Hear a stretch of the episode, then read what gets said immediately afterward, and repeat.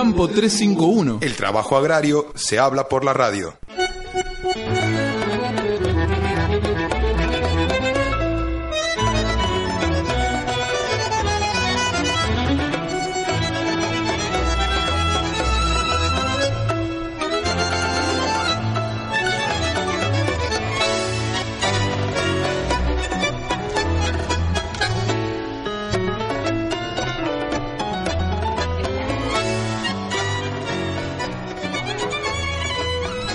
Bueno, donde comen dos, comen tres, diría una doña en las casas, así que acá nos estamos amontonando para empezar este segundo bloque de Campo 351.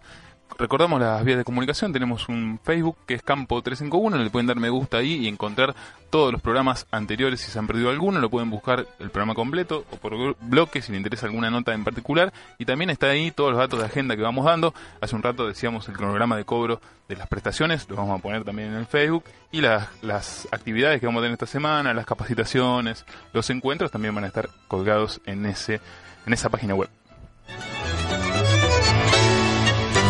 ¿Sí? ¿Podemos seguir ahora? Ah, bueno, no, no nos estamos escuchando acá adentro, pero continuamos entonces con Campo 351. Como le decíamos al principio del programa, tenemos una consigna, una idea que estamos trabajando como registro a nivel nacional, que es Defendamos lo conseguido, y tiene que ver con estos, una especie de balance de tres años de gestión que ya incluye una serie de trabajos de defensa de los derechos de los trabajadores y que no solo es con el trabajador o la trabajadora, sino con su familia. Tenemos una ya más de, tengo por acá si la tecnología me acompaña, en estos años a través del diálogo y el acuerdo de trabajo con cámaras empresarias se registraron 12.000 empleadores agrarios en todo el país y hay una nueva ruralidad también se construye con empleadores que estén comprometidos con sus trabajadores y su país. Además, por primera vez en la historia, los trabajadores agrarios empiezan a ser incluidos en el sistema bancario nacional como algunos de los logros de estos tres años de gestión. Y además tenemos una estructura territorial muy importante que abarca a todas nuestras provincias, donde podemos contar, por ejemplo, con 25 delegaciones provinciales, 107 unidades territoriales, 200 unidades de gestión local y una oficina móvil por región, que son esas camionetas que están totalmente equipadas para poder hacer las registraciones en vivo y en directo durante eh, en el mismo campo. ¿no? Los trabajadores ni los empleadores no se tienen que movilizar en ninguna oficina, sino que lo pueden hacer online y generalmente en los operativos están presentes las oficinas móviles de Renatea. Y para hablar de todo esto y además para hablar del acuerdo que hubo la semana pasada en la Comisión Nacional del Trabajo Agrario de lleva el piso del sueldo mínimo del trabajador rural a 7.700 pesos. Eh, estamos acompañados aquí por nuestro delegado provincial, Diego Cedriani, a quien le damos la bienvenida y agradecemos que se haya venido hasta aquí a los estudios de la Universidad Nacional de Córdoba. ¿Cómo le va, Diego? Buen día. Buen día, buenas tardes, buenas noches, depende por dónde salga el programa, porque cada vez nos expandimos un poco más, por suerte. Eh, ¿Cómo les va a todos los compañeros de trabajo? La verdad que una alegría. Pasados por agua, porque llueve para, llueve, para, pero eh, le viene bien al campo, como dicen Exactamente. Los, productores. Así que estamos contentos y, y repasando muchas de las políticas que hemos llevado adelante, pero también con muchas actividades, así que corriendo de un lado para el otro. ¿Y qué lo trae por acá, por la ciudad? Estaba de paso y dije voy a charlar con alguien. Mientras, mientras charlamos, le comentamos qué vamos haciendo.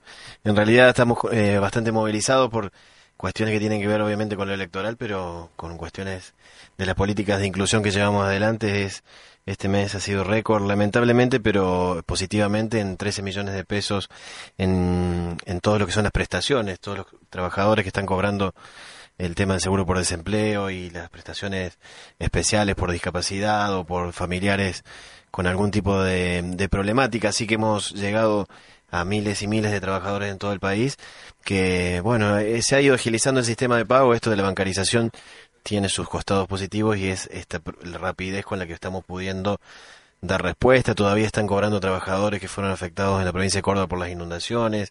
Todavía están este, accediendo a derechos familias de trabajadores que han tenido accidentes laborales, etcétera. Bueno, así que mm, con eso, con algún tipo de balance que estamos haciendo de la gestión, pero también con estos acuerdos salariales de la Comisión Nacional de Trabajo Agrario que permiten avanzar a los trabajadores. Sí, fue un acuerdo, un acta que se firmó el día viernes en la ciudad de Buenos Aires, todavía no estaba publicado hasta hace un ratito por lo menos en el boletín oficial, pero bueno, hemos podido ver las actas donde están firmadas y han llegado a un acuerdo, un 28% de aumento que se desdobla, el primero es 20% a partir del mes de octubre y 8% a partir de el primero de febrero del año que viene y que significa llevar el piso salarial a 7.700 pesos, que es casi mil pesos más que el resto de los trabajadores.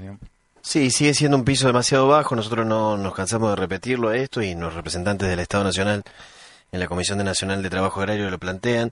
Este, pero bueno, las cámaras patronales tienen su peso en esa comisión porque están representadas y porque eh, suelen imponer muchas de las cuestiones que suceden, pero es importante que mm, lo difundamos, no solo el piso de 7.700, el porcentaje de aumento, sino también lo más importante para nosotros es que los trabajadores rurales tienen que asumir que la categoría de peón general, que es la más baja, ninguno realiza esa tarea. Trabajo en el campo argentino se ha modificado, la incorporación de tecnología, la variabilidad de las actividades. Muchos de los compañeros trabajadores hacen muchas otras cosas en el campo.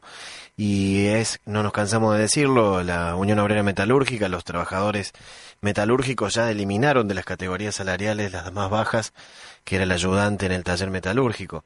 Porque la, en todo emprendimiento, en toda industria, el campo ya se ya industrializa en el mismo campo, las actividades que se realizan son muy variadas, del mantenimiento de la maquinaria eh, agrícola, desde las cuestiones que tienen que ver con ganado y, cereales, porque hay muchas producciones mixtas y las que no son mixtas también tienen que ver con este, tareas de mantenimiento del lugar de trabajo, de, las de, las, de las actividades. Entonces, más allá de cuál es el piso y cuál es la categoría, lo importante es que tienen que luchar por la reivindicación de que no puede estar un trabajador hace 20 o 15 años en la misma categoría. Aquel trabajador que está 5, 7, 8 años trabajando en una categoría de peón general adquiere conocimientos para recategorizarse porque tiene acceso a, a mejor salario, a mejores posibilidades de jubilación, a mejores posibilidades de trabajo, como en toda actividad. Todas las actividades tienen una carrera este, nosotros no nos cansamos de decirlo, en Renatea tenemos una carrera administrativa a través de un convenio colectivo de trabajo y todas las actividades tienen convenio de colectivo de trabajo que permiten una carrera.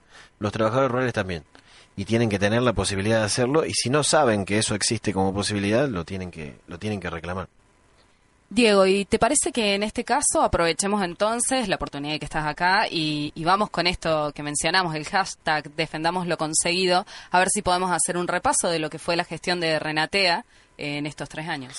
Nosotros consideramos que la gestión de Renatea se refleja en, en lo que los trabajadores y sus familias nos dicen, no solo nos dicen, sino que que reclaman. Cuando nosotros ingresamos al registro, obviamente que el Renatea no era conocido porque reemplazaba el anterior organismo, el Renatre, ni se sabía cuál era la naturaleza jurídica, este, las oficinas, cómo estaban conformadas, quiénes, los lugares donde se, atendían. El tipo de reclamos que llegaban a ser 800 estaban vinculados a, cuestiones, había dos reclamos, tres por delegación por mes. Este, sea a nivel de denuncia o sea a nivel de reclamo eh, salarial o gremial o lo que fuera y hoy las, los reclamos son de, de, otra, de otra categoría. Por ejemplo, nuestras líneas telefónicas, como será el 0800, eh, tiene también muchas preguntas acerca de lo salarial, muchas preguntas acerca de las actividades que realizan, si están bien remuneradas o no, si es lo que corresponde en función de la antigüedad que tienen. Y nosotros no nos cansamos de decirlo, pero tenemos alrededor de 15 o 20 llamados por, por día con ese tipo de consultas. Al principio eran dos por mes. Pero principalmente también es la ampliación de todos los derechos. Cuando nosotros ingresamos, tanto el seguro por desempleo como el, el, servicio de sepelio ante fallecimiento del trabajador fue ampliado a todo el grupo familiar. Hoy hay mucho mayor cobertura en ese tipo, pero también en las la oportunidades que se abrieron en términos de la relación del Renatea como organismo del Estado Nacional con todos los otros organismos del Estado.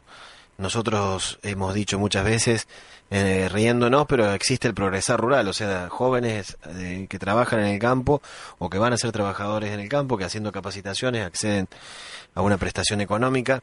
Hay muchas actividades de capacitación que han sido promovidas por los empleadores.